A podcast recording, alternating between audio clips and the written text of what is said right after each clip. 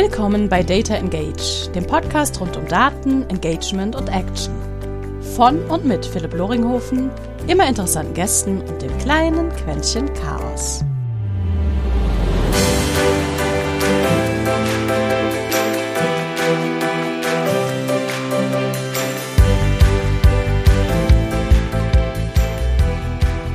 Hallo Ignas, sau cool, dass ich dich bei Data Engage begrüßen darf und freue mich schon auf den ganzen Austausch mit dir rund um Marketing, Daten und eigentlich auch dein Investoren- und äh, Gründerdasein, ähm, wo du ja auch jetzt gerade ganz aktiv bist in einem Venture, das genau da reinpasst. Da freue ich mich auch schon über die Daten und Fakten und äh, ein paar Insights. Wir zwei kennen uns so über den Daumen gepeilt, ich glaube seit 2015 oder 2016 auf alle Fälle aus unserer gemeinsamen Rocket-Zeit, wo wir beide äh, als, äh, ich weiß gar nicht, sagen wir dahergelaufene CMOs auf alle Fälle den internationalen Markt unsicher machen durften. und ich weiß noch, wie wir am Whiteboard so manche äh, CRM Daten und Tracking-Problematiken ähm, diskutiert haben. Und deswegen freue ich mich besonders heute auf den Austausch. Wer bist du? ja, hi Philipp. Erstmal danke, dass du mich eingeladen hast und dass ich dabei sein kann. Und weil du angesprochen hast, dahergelaufene CMOs, also du warst damals schon so ein bisschen mein Vorbild, was äh, äh, Google Tag Manager und Analytics äh, Skills angeht. Und da habe ich einiges mitgenommen dann für die, für die spätere Karriere, was, du, was ich dir nie gesagt habe, aber deswegen sage ich es dir jetzt. ähm, wer bin ich? Ähm, ja, Ignaz, äh, ich bin halb Techie, halb BWLer, habe in München studiert, CTM gemacht, dann ein paar Ventures gegründet, die nichts geworden sind. Die findest du auch nicht mehr auf LinkedIn, sorry. Äh, dann ein paar andere gestartet äh, und das letzte davon ist relativ gut gelaufen. Das war Personio, ähm, Software as a Service für HR-Management und Recruiting für kleine und mittlere Unternehmen. Ich glaube, man hat es vielleicht mittlerweile mal gehört. Habe dann irgendwann entschieden, dass ich äh, für die Phase ab 100 Mitarbeiter vielleicht nicht mehr der richtige CMO bin und hatte auch nicht mehr die Job Satisfaction, die ich in der Frühphase habe und deswegen die Rolle an jemand anderen weitergegeben und angefangen, ein paar Angel Investments zu machen, um eben anderen Startups wieder zu helfen, von 0 auf 1 zu kommen. Die findest du bei mir auf LinkedIn. Und das letzte, wo ich auch somit die größte ja, äh, Leidenschaft jetzt habe für das Thema und auch fürs Team, ist äh, Y42. Äh, früher hießen die mal Datos, falls jemand früher mal drauf geschaut hat. Und äh, da bin ich als Investor dabei und jetzt eben auch äh, für einige Monate äh, bei denen im Büro und helfe denen einfach in der Phase von äh, Product Market Fit zu Skalierung, wo man erfahrungsgemäß vieles falsch machen kann und was nicht immer intuitiv läuft und wo ich einige Fehler und Learnings von Personio mit, mit reinbringen kann. Und was macht Y42? Das ist im Endeffekt eine No-Code Business Intelligence Plattform.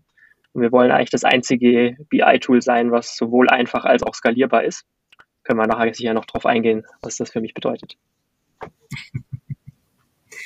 Äh, mega interessant, weil ich hatte jetzt schon mit zwei Venture zu tun, die euch nutzen. Was äh, bei anderen Tools, die in dem Bereich sich bei mir schon mal positioniert hatten, noch gar nicht der Fall war. Also da äh, schon Lob an euch als Gesamtteam, dass ihr dort schon äh, wenigstens innerhalb meines Netzwerks, was auch immer das jetzt bedeuten mag, äh, die Positionierung habt ähm, dort schon präsent zu sein. Was mich direkt zur ersten Frage bringt, apropos Venture und, und Daten. Was ist dein wichtigstes Takeaway noch aus der Rocket-Zeit, was genau das Thema Daten und äh, Marketing angeht? Mal dezidiert noch damals aus deiner gar nicht so schon dann größeren Personio, ja, Knowledge-Becken, sondern was du damals vom Rocket mitgenommen hast. Sehr gute Frage und äh, tatsächlich kommt da auch was in den Sinn. Und zwar, für mich war eigentlich das größte Learning ähm, in Bezug auf Daten Shit in, Shit out, wenn du so möchtest. Also wenn du halt schlechte Datensammlung betreibst und irgendwie schlechte Datenqualität an der Quelle hast, dann hilft dir halt das beste Tool und das schönste Dashboard nicht weiter. Und warum habe ich das sozusagen am eigenen Leib spüren dürfen? Weil ich für verschiedene Ventures halt, wie du glaube ich auch, äh, die Ehre hatte, das äh, Tracking und Analytics Setup aufzubauen. Und da wurde mir halt klar, dass wahrscheinlich 80 bis 90 Prozent der Brainpower und des Aufwands halt erstmal reinfließen. Was wollen wir eigentlich tracken und warum? Und wie kriegen wir unser Tracking so aufgesetzt, dass es irgendwie Adblocker-resistent ist und überhaupt bug-free? Und äh, habe da nochmal sehr viel Respekt vor dieser, vor diesen ersten Tätigkeit äh, des Trackings selbst äh, aufgebaut, versus dann den Dashboards, die danach kommen. Und ich habe leider auch sehr viele Dashboards gesehen, die auf schlechten Daten basierten und dann zu ganz vielen Diskussionen geführt haben, die eigentlich sinnlos waren, weil äh, da überhaupt kein äh, inhaltlich relevantes Wissen drin steckte. Und das war so mein wichtigstes Learning. Kann ich eiskalt so unterschreiben, was wunderbar zu einer nächsten Frage mich bringt, und zwar in den Zeiten jetzt auch mal gerne bei Personio und und und ähm, vielleicht sogar bei bei Y42, weiß ich nicht, vielleicht als Advisor dort. Dieses Warum, was wollen wir eigentlich messen, zu welchem Grund? Entspricht ja im Endeffekt der Kern. Was ist da so dein, hast du einen Trick entwickelt, wie man, wie man da besser hinkommt, wie man sinnvoller erkennt, jetzt mal klassisch abgesehen von, okay, was geben wir für ein Lead aus, was geben wir für ein Sale aus und irgendwie welche, ähm, aus welchen Kanälen kamen die dann, jetzt noch nicht mal irgendwie von, von Multi-Channel Attribution gesprochen. Ähm, das magische Pferd wollen wir gar nicht erst anfassen gerade. Ähm, was waren da so, was war da so dein, oder was ist dein Prozess da, wenn du es noch immer teilweise vielleicht tust, auch ähm, als, als Investor, wenn du dann noch, noch mithilfst, ähm, um dieses Warum zu identifizieren oder dieses, was wollen wir überhaupt tracken, was wollen wir überhaupt messen? Ja, also ein, ein Ansatz, den ich schon immer gerne mache, auch wenn er dir jetzt sicher bekannt vorkommt und er dir nicht neu ist, ist halt äh, vom Company-Ziel rückwärts zu gehen und es ist ja jetzt schon gar nicht so leicht, in äh, einem Gründerteam, wo du viele starke Charaktere hast, überhaupt ein Company-Ziel zu definieren und das in ein, zwei North Star-Metriken reinzupressen. Aber wenn wir halt mal annehmen, dass wir irgendwie mit einem Venture-Funded Unternehmen zu tun haben, dann ist wahrscheinlich Umsatzwachstum einer der Kandidaten. Und ich finde es schon eine sinnvolle Übung, nicht für mich, sondern vor allem auch für das Management und, den, und die Gründer dort, das halt mal runterzubrechen. Ähm, und zwar entlang von so einem Value Driver Tree, wenn du willst, ähm, und einfach mal zu überlegen, okay, äh, in welche Unterziele können wir eigentlich dieses Unternehmensziel zerlegen? Äh, das hört sich jetzt mal einfach an, ist aber gar nicht so einfach, weil du kannst halt irgendwie 10.000 machen oder du kannst fünf machen und irgendwo dazwischen ist halt die Wahrheit. Und äh, diese Übung macht aus meiner Sicht extrem Sinn. Und wenn du es schaffst, dass diese Unterziele halt irgendwie greifbar sind und verständlich für die Teams, die dann auch wirklich dran arbeiten und zusammen halt äh, wirklich auch zum Unternehmensziel beitragen und sich zu dem zusammenfügen können, dann ist die Hausaufgabe, glaube ich, sehr sinnvoll und dann weißt du auch ein bisschen genauer als vor der Übung, was will ich eigentlich tracken, weil dann hast du halt dein Unternehmen in Subziele zerlegt, die zusammen halt ein großes Ganzes ergeben. Das ist, glaube ich, die langweilige Antwort. Und, mhm.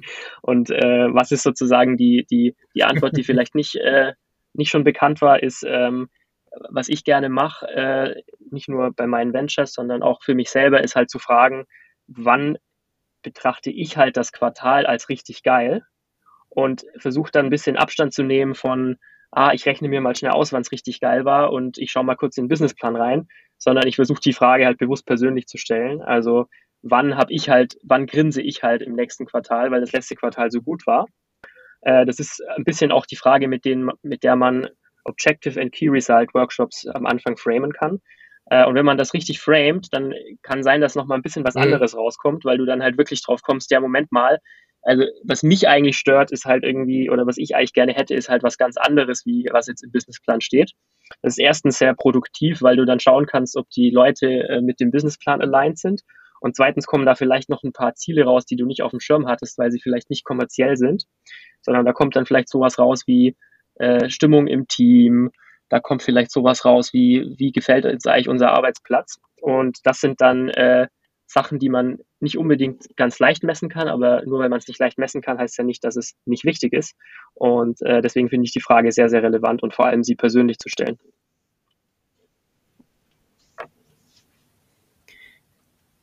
Das finde ich saugeil. Das schreibe ich mir direkt auf. Mega cool. Vielen Dank. ich bin selten sprachlos, jetzt bin ich es gerade. Ähm, saugeil. doof, doof gefragt, war das dann auch bei so einer Session, wo du dann für dich gemerkt hast, jetzt hier 100 Leute, Personio, das ist nicht mehr genau das Richtige? Also gar nicht negativ, sondern mm, einfach rein. Ich glaube, ja, nee, nee, also gute Frage und berechtigte Frage. Ähm, ich glaube, das war bei mir eher ein schleichender Prozess. Hm, mhm ich glaube nicht, dass es sozusagen einzelne äh, Vorfälle gab, wo ich das dann so äh, von jetzt auf gleich festgestellt hatte, sondern die Company ist halt sehr stark gewachsen und ich hatte immer einen sehr starken Anspruch, tief in die Themen einzusteigen. Und ich habe mich auch als sozusagen Expert oder Individual Contributor, wenn du so willst, habe ich mich nicht irgendwie komplett aus, austoben können. Und deswegen hatte ich äh, schon so ein bisschen für mich einen inneren Konflikt, ob ich jetzt halt schon so schnell in diese High-Level-Führungsrolle ähm, eintauchen will, vor allem weil es dann schon durch das schnelle Wachstum auch sogar Führung von Führungskräften war, also quasi mhm. schon nochmal ein Level weiter. Und über dieses, diese tägliche Experience, äh, was dieser Job halt bedeutet, ähm, habe ich dann langsam gemerkt, äh, dass, dass man da vielleicht was machen muss, ähm, einfach über die Zeit. Und ich hatte immer einen sehr, sehr guten Austausch mit meinen Mitgründern. Also wir haben auch äh, bewusst immer äh, Zeit gelassen, um über sowas zu sprechen. Und deswegen ist es auch nicht so explodiert irgendwie, wie man es manchmal hört, äh, dass dann noch ein Konflikt mit, mit dranhängt oder was, sondern die waren eigentlich immer im Bilde, ähm, wie es mir dabei geht. Und dann haben wir auch zusammen irgendwie eine Lösung gefunden. Und insofern ist es gut gelaufen und äh, war natürlich auch ein fantastisches Learning. Ja. Ja, ich durfte eure Entwicklung damals aus äh, indirekter Quelle einer eurer allerersten Investoren äh, äh, mitverfolgen, weil ich mit ihm damals dann bei einer anderen Company zusammengearbeitet habe. Mehr, mehr sagen wir jetzt mal nicht, aber äh, ich weiß noch, wie er zelebriert hat, als dann äh, eines der größeren Investmentrunden äh, durch war und er sich dann auch von Bord gezogen hat. nee, also ich finde es noch immer saugeil, was du da, da, genau. aufgebaut Also da auch, äh, habe ich dir auch nie gesagt, ja, ja äh, großes Lob dafür. Es wächst auch, schon, äh, es wächst auch robust weiter. Ja. Ja. ja danke. Ja. Echt respektvoll. Vielleicht hier nochmal ähm, darauf, dieses Ziel setzen, ja, und dann natürlich auch irgendwie mit, mit Daten oder KPIs sozusagen ähm, das Ganze auf ein, auf ein gesundes Fundament stellen. Ähm, besonders im Marketing können wir uns natürlich damit ganz oft verrennen, ähm, weil wir dann nur noch rein zahlengläubig sind. Ja, weil wir dann nur noch irgendwie sagen, okay, das erzählen uns die Zahlen und Trailer. Und ganz oft hast du dann diese Diskussion zwischen, ich nenne es jetzt mal Brandmarketern Performance-Marketern, wo dann die Brand-Marketer vorwerfen, ja, aber damit verlieren wir doch irgendwie die Kreativität und damit verlieren wir doch dann irgendwie auch diesen, diesen explorativen möglichen Ansatz, irgendwie unsere, unsere Marke zu, weiterhin zu entwickeln. Mal ganz ins Blaue gefragt, wie geht's dir eigentlich damit mal aus einer Marketingperspektive? Sind Daten eher kreativ, kreativitätsbeschneidend oder fördernd? Also reines dieses, dieses Data-driven sein, was wir immer hm. in Performance Marketing uns dann auf die Fahne schreiben.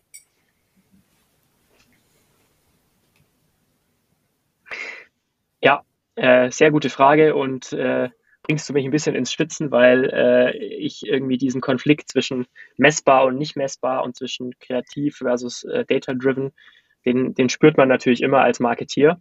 Und ich kann dir sagen, äh, im, im B2B spürt man den halt noch deutlicher, weil da hast du teilweise längere Sales Cycles und mhm. verlierst mhm. dazwischen halt die Messbarkeit deiner Journey. Das heißt, wenn du jemand auf einem Event ansprichst und dann googelt er ein halbes Jahr später, äh, HR-Software oder BI-Software und dann macht er eine Conversion, dann hast du die Info gar nicht, äh, dass das Event irgendwie relevant war, außer du hast damals irgendwie alle Leute ungefragt in dein CRM rein, rein getippt, was du vielleicht nicht gemacht hast. Äh, jedenfalls hast du da noch sehr viel mehr äh, Zweideutigkeit als im B2C aus meiner Sicht. Und das treibt mich schon eine ganze Weile um. Ähm, ich glaube, das kannst du halt nicht perfekt lösen, äh, sondern ich glaube, man muss halt da zweigleisig fahren, weil, äh, wie vorher schon gesagt, ich glaube, du kannst nur weil du irgendwie äh, bestimmte Marketinginitiativen nicht unmittelbar messen kannst oder weil sie sich nicht unmittelbar auf dein Revenue auswirken, heißt das nicht, dass sie halt nicht wichtig sind. Und man könnte sogar argumentieren, oder aus meiner Erfahrung ist es auch so, dass die sogar eher vernachlässigt werden, ähm, weil sie halt nicht messbar sind. Und vielleicht hast du da als Organisation einen Blindspot. Ähm, mhm. Beispiel, äh, das Event, das ich vorher erwähnt hatte. Es ist nicht leicht im B2B äh, den ROI von einem Event, äh, das du veranstaltest, äh, zu messen. Insbesondere, wenn du halt bei dem Event nicht mit Verträgen rumrennst und die Leute beim Weinen dazu verleitest zu unterschreiben, was wahrscheinlich auch nicht schlau wäre, dann ist das halt ein Longshot. Ähm, und, und, und dann muss man halt einen gewissen Belief einfach haben, dann muss man einen gewissen Belief einfach haben, dass es trotzdem sinnvoll sein kann, äh, dass deine Leads und deine potenziellen Kunden dich mal persönlich treffen und sich mal mit dir unterhalten können. Und entsprechend schwierig ist es natürlich, äh, diese Initiative, die ja auch was kostet, halt in der Organisation dann durchzusetzen als wichtige Marketinginitiative und entsprechend schwierig ist halt auch, dass die überlebt, weil vielleicht äh, kann die halt nicht, die kann sich nicht am Papier behaupten gegen Google Ads, wo du alles genau messen kannst. Ähm, aber es ist wahrscheinlich trotzdem wichtig. Und ich habe da keine abschließende Antwort auf dieses Problem äh, gefunden, ähm, außer dass du halt versuchen kannst, so eine Art Proxy-Metriken dir äh, mhm. festzulegen. Und ich glaube, das solltest du auch machen, weil sonst kann dir halt dein Budget schon auch entgleisen, was, was solche Themen angeht. Und es kann schon sein, dass du falsch, äh, falsch steuerst. Aber äh, was meine ich mit Proxy-Metriken? Ähm, du kannst dir im Fall des Events halt, äh, kannst du dir anschauen, ist irgendwie hinterher zumindest mein Direct Traffic hochgegangen gegenüber Baseline äh, du kannst dir, äh, du kannst die Besucher befragen und kannst die fragen, äh, habt ihr was gelernt? Hattet ihr einen guten Abend? Äh, und, und kannst versuchen, zumindest die Qualität der Initiative zu messen und kannst dann so äh, zumindest die Hypothese anstellen, okay, wenn wir unserer relevanten Zielgruppe halt einen schönen, informativen Abend beschert haben, vielleicht haben sie uns dann hinterher äh, im Kopf, wenn sie wirklich mal einen konkreten Demand haben. Ähm, aber long story short, äh, ich kann dir leider, ich kann dir hier auf diese Frage leider keine perfekte Antwort geben. Ähm, aber ich glaube, Proxy-Metriken helfen und ich glaube, eine gewisse äh, Konsequenz auch Maßnahmen durchzuziehen, die nicht unmittelbar messbar sind, äh, ist auf jeden Fall wichtig, äh, wenn du äh, CMO bist. Du hast eine äh, mit Proxy-Metriken äh, mir unfairerweise schon die nächste Frage geklaut.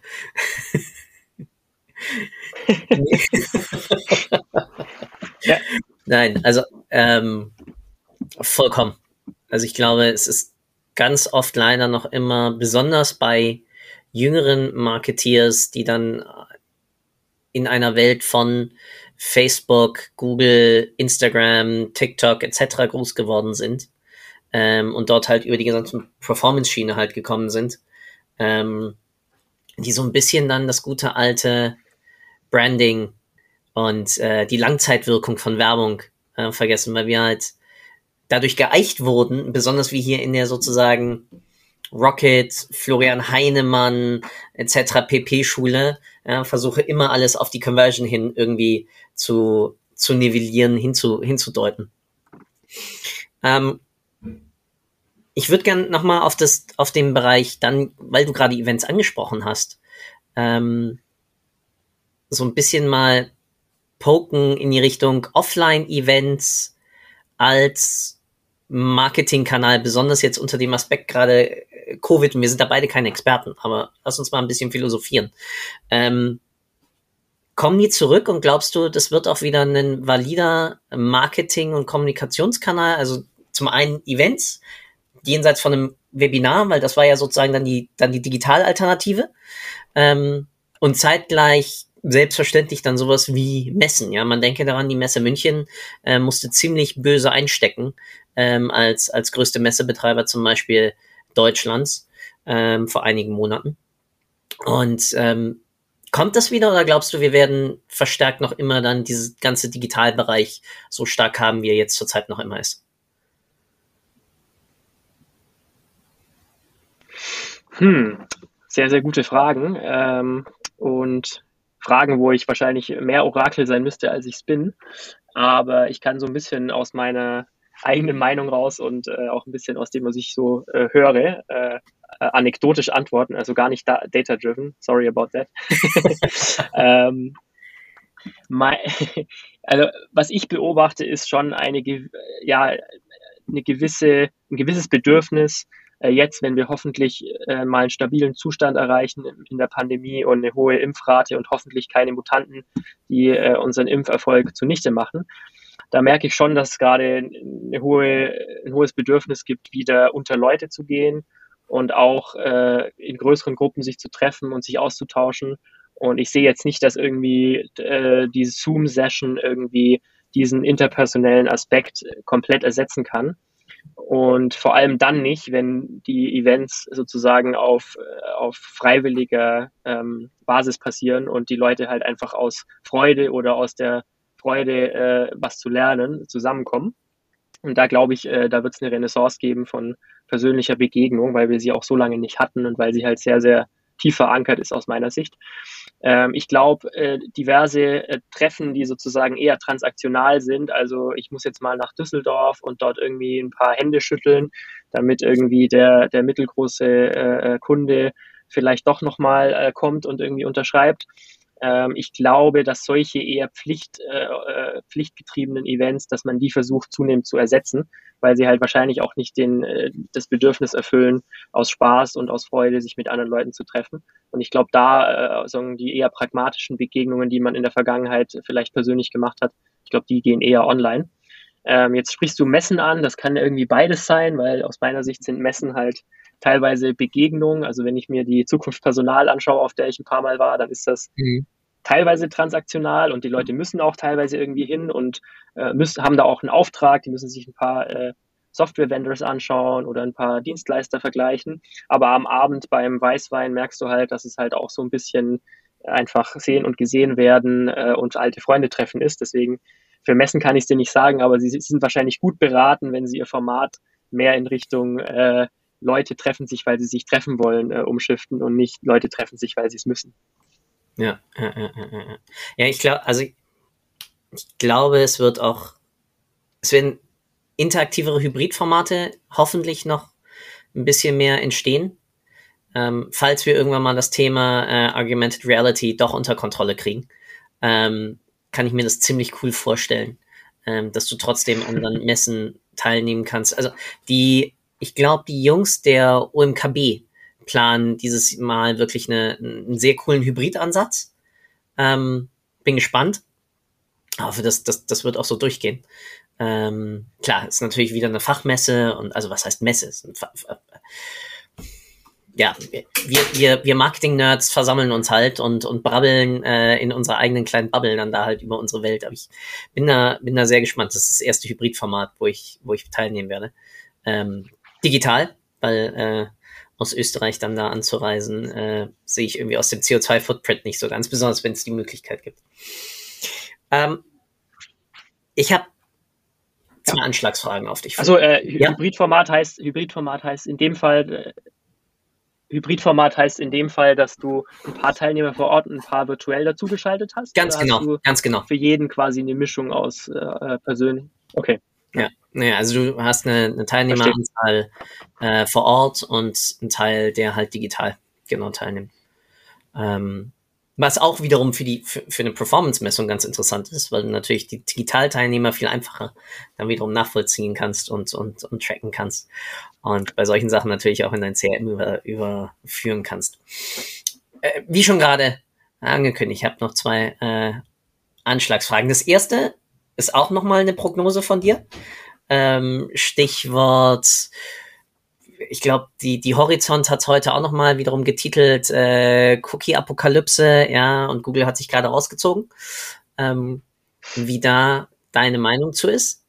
Und dann, und das bringt mich dann wunderbar nämlich genau zu Y42, ähm, was das dann eigentlich für uns im, im Marketing Analytics eigentlich für Auswirkungen haben wird. Also einmal die Marketingperspektive rein, okay, Performance etc. Und das andere dann einmal, was bedeutet das eigentlich in deiner Meinung nach, wie man sich im, im Marketing Analytics, Marketing BI dann eigentlich orientieren sollte? Hm. Mm, in Bezug auf die Cookie-Apokalypse, du meinst, wie ich glaube, dass der Advertiser-Markt sich äh, weiterentwickelt? Äh, genau, also wie sich der Advertiser-Markt für uns, ja, ganz genau, für uns Marketer eigentlich drehen wird. Natürlich, da gibt's unendlich viele Meinungen zu und ich habe da eine sehr festgefahrene und bin eigentlich sehr froh, dass das Ganze passiert. ähm, weil es zwingt. Aber ich will dich nicht framen, deswegen muss ich jetzt hier aufhören zu reden. Verstanden. Ähm, genau, also glaube ich, glaube, du hast mich nicht allzu stark äh, eingeschränkt in meinem Antwortraum. ähm, es ist aus meiner Sicht ist es so, mh, also es gibt aus meiner Sicht halt genügend Anreize in dem Markt, weil dort so viel Geld verdient wird von relativ mächtigen Firmen, wie wir wissen. Ähm, ich glaube, es gibt halt genügend Anreize, ähm, die geballte Brainpower der besten Leute und die geballte Möglichkeit, die dir Technologie eröffnet, auf das Problem zu werfen, weiterhin äh, personalisiert Werbung äh, ausspielen zu können, weil ich glaube einfach, die Anreize sprechen einfach dafür, dass dort eine Art Workaround ähm, stattfinden wird und äh, nicht einfach äh, hunderte Milliarden in sozusagen äh, äh, Yearly Revenue verpuffen in irgendeiner Weise. Und deswegen bin ich da relativ entspannt. Ich glaube zwar, dass es irgendwelche äh, Transition Pains geben wird und dass sich Advertisers technologisch wahrscheinlich auch umstellen müssen. Vielleicht geht auch irgendwie etwas Genauigkeit verloren. Aber ich glaube, äh, Player wie Google und Facebook haben einfach zu viel zu verlieren und gleichzeitig ja. zu viele Ressourcen, um halt nicht eine Lösung zu finden äh, für wie zukünftig personalisierte Werbung ausgespielt werden kann. Und ein Ansatz, den wir halt schon sehen, der aus meiner Sicht auch, äh, ja, oder zumindest mit meinem oberflächlichen Verständnis nichts dagegen spricht, dass der ausgeweitet werden kann, ist halt einfach in anonymisierter Weise, anstatt einzelne Leute zu, zu äh, tracken, sozusagen Kohorten von Leuten zu tracken, die entlang verschiedener Dimensionen gleich sind, äh, aber eben ohne jeden einzelnen äh, genau erfassen zu müssen, was halt so eine Art Kompromiss aus Privacy und gleichzeitig äh, Möglichkeit der Targetierung äh, wäre. Und an sowas glaube ich, äh, wenn ich, wenn ich an die Zukunft von Advertising denke. Ja. Ja, bei Flock wird noch einiges passieren. Und ich glaube, Google hat genau gerade in Chrome ihren Third-Party-Death gecancelt, ja, oder auf zwei Jahre sozusagen nochmal, ja, weil sie es nicht durchgekriegt haben. Und äh, jetzt darf ich ja freisprechen, ich bin ein sehr großer Freund von jeglichem Third-Party eindeutigen Death, weil äh, es Marketer wieder dazu zwingt, auf eine 1 zu 1 Ebene runterzukommen und den Benefits zu denken und mal wieder gute, kreativ brandgetriebene Werbung zu machen, die top of mind ist und nicht nur rein auf Abverkauf ähm, und über Use Cases denkt und das ganze Portfolio und Medienportfolio, das wir im Digitalbereich haben, die ganze Klaviatur dort auch zu nutzen, jenseits von ähm, dummen statischen oder GIFs oder JPEGs oder PNGs, sondern wirklich im Videobereich was zu machen, sich mit Influencern coole Sachen zu überlegen, etc. Ähm, und weil, also weil man sieht's, Flock wurde von keinem anderen Browserhersteller angenommen und Apple hat sich klar dagegen gestellt und damit verliert Google automatisch einfach 60 Prozent ihres ähm, Revenue-treibenden ähm, Advertising-Marktes ähm, conversion-orientiert.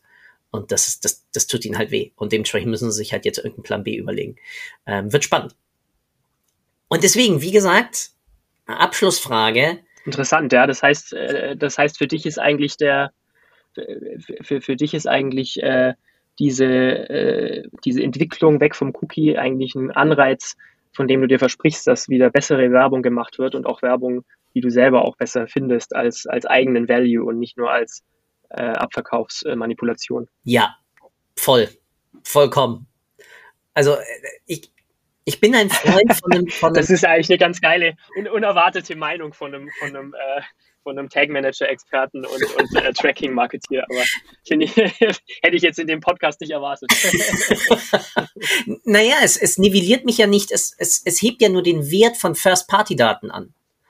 Und es bedeutet einfach, dass ich beim First Party Advertising viel stärker dann über Contextual Targeting gehen muss. Es bedeutet, dass ich viel bessere Werbe, klassische Werbeinserate. Ich denke da immer so schön an den David Ogilvy äh, mit seiner damaligen Werbeanzeige für, für Jaguar ähm, und dem Headslogan ähm, The only thing you're hearing while driving a Jaguar is the clock ticking.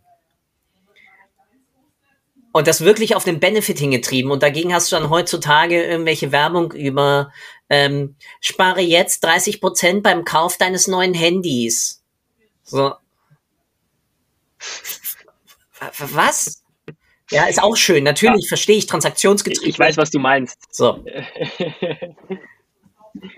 ja, Werbung nicht mehr nervig ja. zu sehen, sondern als. Da müsstest du ja eigentlich ein großer Fan von, von, von Instagram sein, ne? Da müsstest du ein großer Fan von Instagram sein, wo du ein bisschen eine Mischung aus äh, sehr, sehr detailliertem Targeting, aber auch vom Format her ein bisschen einem kreativeren Ansatz herkommen musst. Äh, ja, wobei ich aktiv kein, kein Insta und keine, keine Facebook-Systeme äh, mehr nutze, außer als Advertiser, äh, weil ich da zu doll zugespammt wurde und jetzt eigentlich 90 Prozent meiner Zeit halt auf LinkedIn verbringe. Aber äh, voll richtig. Ja, also äh, Fan von YouTube, weil du kannst schöne Pre-Roll, Post-Roll, Mid-Roll Sachen, geile Sachen machen, wenn du Targeting gut machst. Besonders, weil du medial da einfach nochmal mehr hebeln kannst. Ähm, die Umorientierung von dem Instagram äh, hin in Richtung von einem TikTok zu einem Discovery ähm, Feed, weg von einem Friends Feed, ähm, wird sehr interessant werden. Ähm, besonders weil sie jetzt dann auch das Medium äh, Video da viel viel mehr streuen und viel mehr vorne heben. Und am Ende des Tages ähm, Podcast, Podcast Ad Insertions, du kannst so viele coole Sachen einfach machen. Und die meisten beschränken sich halt noch immer auf klassisch. Gut Search, immer wichtig weil transaktional getrieben, weil sozusagen intent getrieben, hochgradig wertvoll. Ich liebe den Kanal. Ähm, aber alles andere, was sozusagen für Top of Mind, Branding, Kreativität etc. dasteht, wird in meinen Augen so wenig nachhaltig genutzt. So wenig nachhaltig genutzt, dass es einfach teilweise echt erschreckend ist, was, was dafür für Performance auch liegen gelassen wird. Jetzt hast du ja, mich doch dazu gebracht, dass ich es ausgequatscht habe. ja, ist ja eine Konversation, ne? kein, kein Interview. Ja. Voll. Ah, deswegen abschließend, wo ich das Stichwort Performance reingebracht habe, ist ähm, in Y42, ihr, ich sag jetzt mal ihr, ihr positioniert euch ja als, als No-Code ähm, Business Intelligence Solution gibt es ja auch ein paar andere am Markt. Ähm, NetVerity zum Beispiel, mit dem ich auch im Austausch stehe und so. Und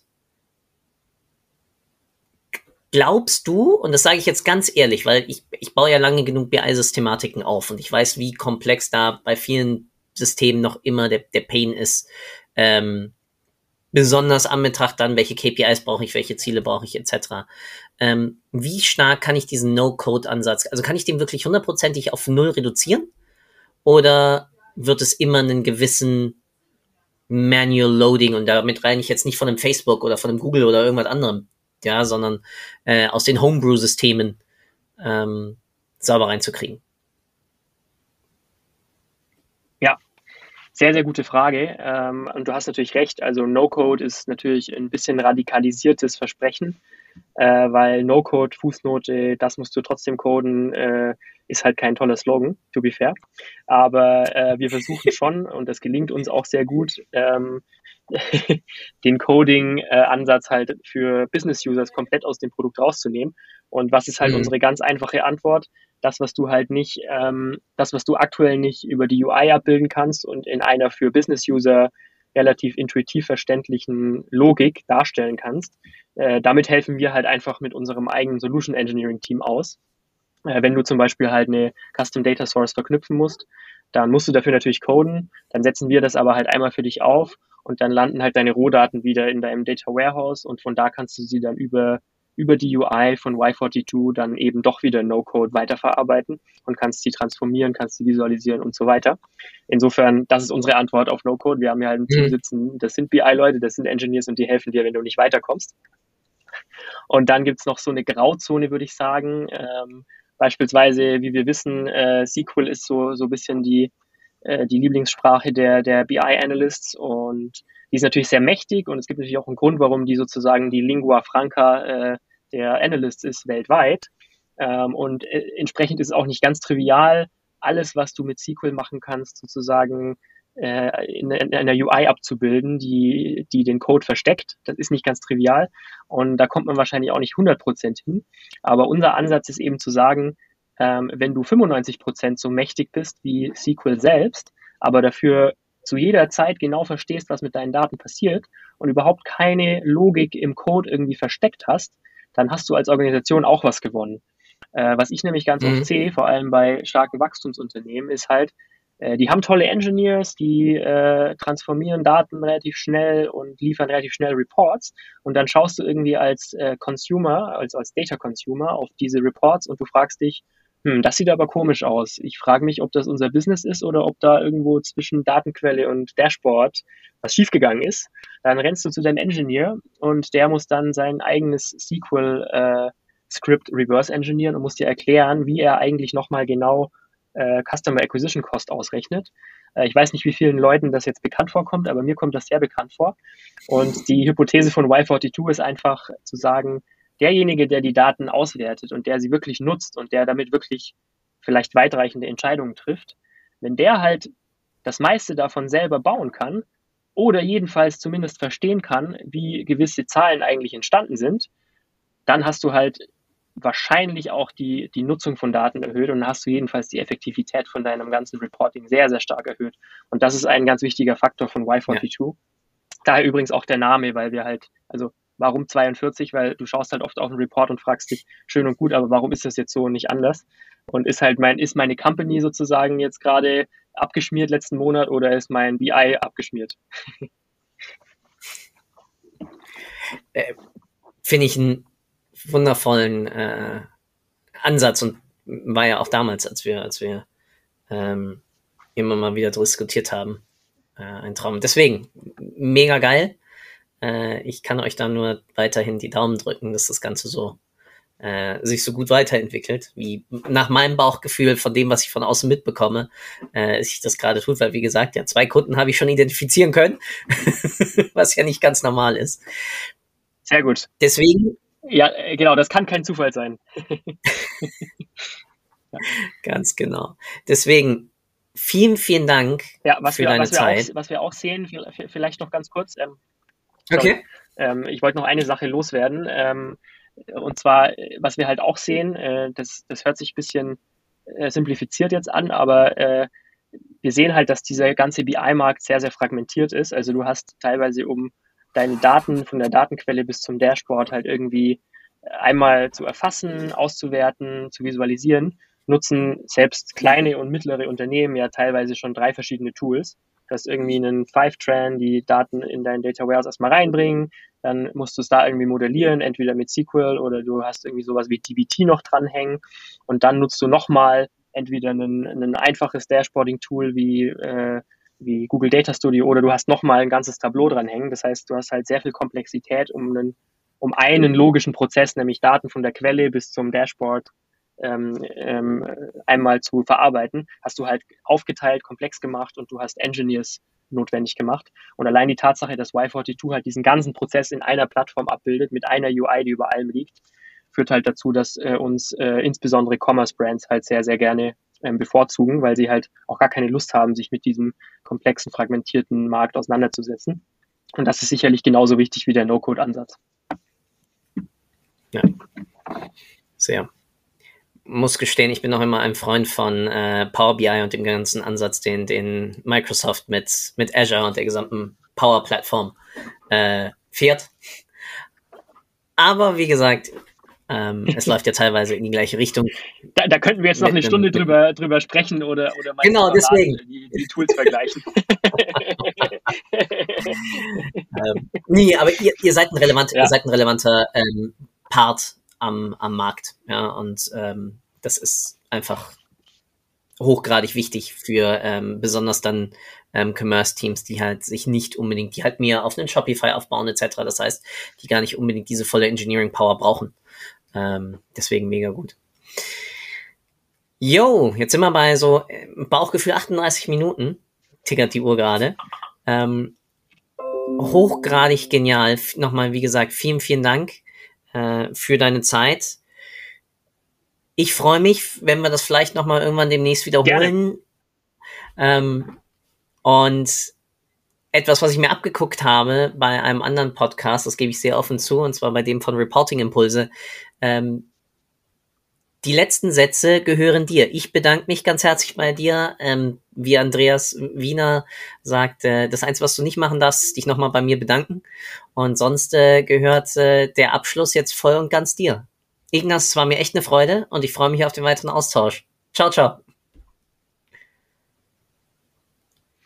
Super. Ähm, ja, jetzt hast du mich in Schieflage gebracht, weil mir fällt jetzt äh, auch nichts mehr Schlaues ein, aber mir hat es Spaß gemacht und ich hoffe, dass wir es bald mal wiederholen können. Und natürlich freue ich mich, wenn du, äh, so wie du es, glaube ich, schon tust, über Y42 sprichst, weil ich glaube, du sehr viele Fühler in den Markt hast und wir freuen uns natürlich über Kunden, aber auch über Feedback von jemand, der weiß, was er tut. Danke dir, Philipp. Danke für deine Zeit. Ich hoffe, du konntest auch heute wieder etwas für deinen Umgang mit Daten mitnehmen und bist dem Warum ein Stückchen näher gekommen. Ich auf alle Fälle. Hinterlasse doch bitte eine Bewertung auf iTunes, Spotify oder von wo auch immer du gerade zuhörst. Das hilft wirklich sehr. Bis zur nächsten Folge bei Data Engage. Dein Philipp.